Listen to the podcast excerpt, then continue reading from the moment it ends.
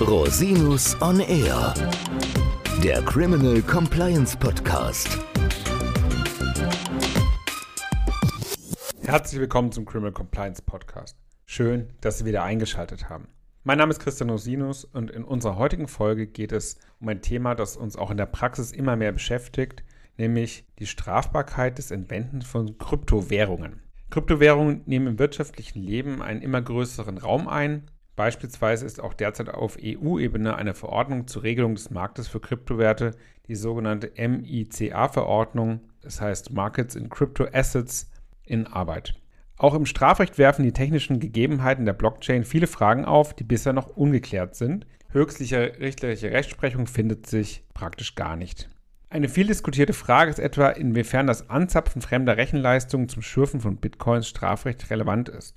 Heute geht es um eine andere Frage und zwar, ob man sich durch eine unberechtigte Entnahme und, oder Entwendung von Kryptogeld aus fremden Wallets strafbar machen kann. Kurz vorab zum Verständnis, es gibt hunderte verschiedener Kryptowährungen. Wir werden uns heute auf die bekannteste und meistgenutzte beschränken, nämlich Bitcoin. Bitcoins sind im Grunde nach wertzuweisende Informationen, die nur virtuell vorhanden sind. Über den Marktwert lässt sich dem Bitcoin auch ein Vermögenswert zuordnen. Inhaberinnen und Inhaber von Bitcoins speichern diese in ihren Wallets. Eine solche Wallet hat immer eine Adresse. Diese Adresse kann man auch als Pseudonym auffassen. Denn alle Transaktionen der Adresse werden gespeichert und sind dann transparent nachvollziehbar. Bitcoin-Transaktionen vollziehen sich grundsätzlich in zwei Schritten. Zuerst muss der Zahler die Transaktion auslösen. Es wird dann geprüft, ob genügend Bitcoins vorhanden sind und ob die Transaktion signiert ist. Im zweiten Schritt wird die Transaktion sämtlichen Mitgliedern des Netzwerks mitgeteilt. Sobald dies erfolgt ist, werden die Bitcoins dem Empfänger oder der Empfängerin gutgeschrieben. So viel von weg, springen wir in Medias Res. Stellen Sie sich einfach vor, Sie haben sich entschieden, in Bitcoins zu investieren. Diese Bitcoins werden dann in der Blockchain Ihrem Wallet zugeordnet. Dieser Wallet ist durch ein Passwort, den persönlichen Schlüssel, geschützt. Stellen Sie sich weiter vor, dass Ihr Passwort gehackt wird und alle hart ersparten Bitcoins oder auch nicht so hart ersparten Bitcoins aus der Wallet übertragen werden. Macht sich der Täter, die Täterin strafbar und wenn ja, wie? Wie schon erwähnt, dazu gibt es aktuell keine höchstliche richterliche Rechtsprechung, eine Vielfalt von juristischen Meinungen in der Literatur und in der Diskussion. Zunächst einmal ist klar, Diebstahl im strafrechtlichen Sinne kommt nicht in Betracht, denn der Diebstahl setzt die Wegnahme einer Sache voraus. Eine Sache ist nur ein körperlicher Gegenstand. Wie ich bereits geschildert habe, sind die Bitcoins nicht materialisiert, sondern nur eine Information in der Blockchain, das heißt keine Sache. Der Diebstahl ist daher nur bei einer sogenannten Hardware-Wallet denkbar. Bei einer Hardware-Wallet werden die Bitcoins auf einem USB-Stick oder einer Festplatte gespeichert. Das Wegnehmen einer solchen Festplatte kann unter Umständen natürlich als Diebstahl bestraft werden. Die unberechtigte Entnahme von Bitcoins im virtuellen Raum bleibt jedoch meines Erachtens auch nicht strafbrei. Für die erste Phase, also die Autorisierung der Übertragung, sind die im Strafgesetzbuch geregelten Datendelikte besonders relevant.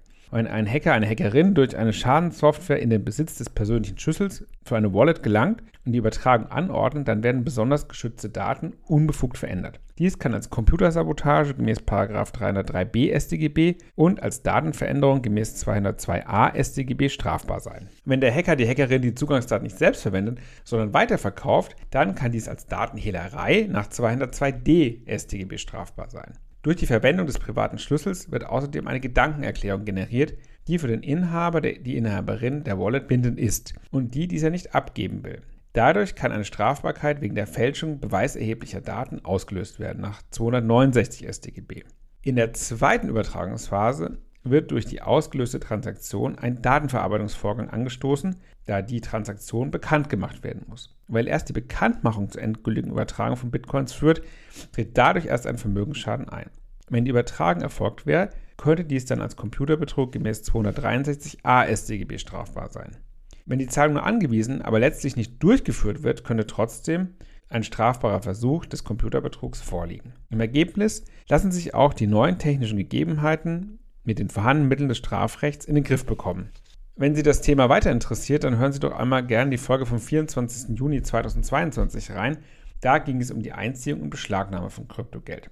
Und wenn Sie ein besonderes wissenschaftliches Interesse an der ganzen Thematik haben, dann könnte der Studiengang Wirtschaftsstrafrecht in Liechtenstein für Sie etwas sein. Darüber habe ich mit Professor Papatanasio in der letzten Folge gesprochen. Herzlichen Dank, dass Sie sich wieder die Zeit genommen haben, den Podcast zu hören. Falls Sie Fragen haben, wenden Sie sich bitte jederzeit gerne an mich unter info at rosinus-on er.com.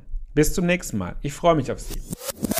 Der Podcast stellt lediglich einen allgemeinen Überblick über rechtliche Themen dar und ersetzt selbstverständlich keine Rechtsberatung zu konkreten Fragestellungen im Einzelfall.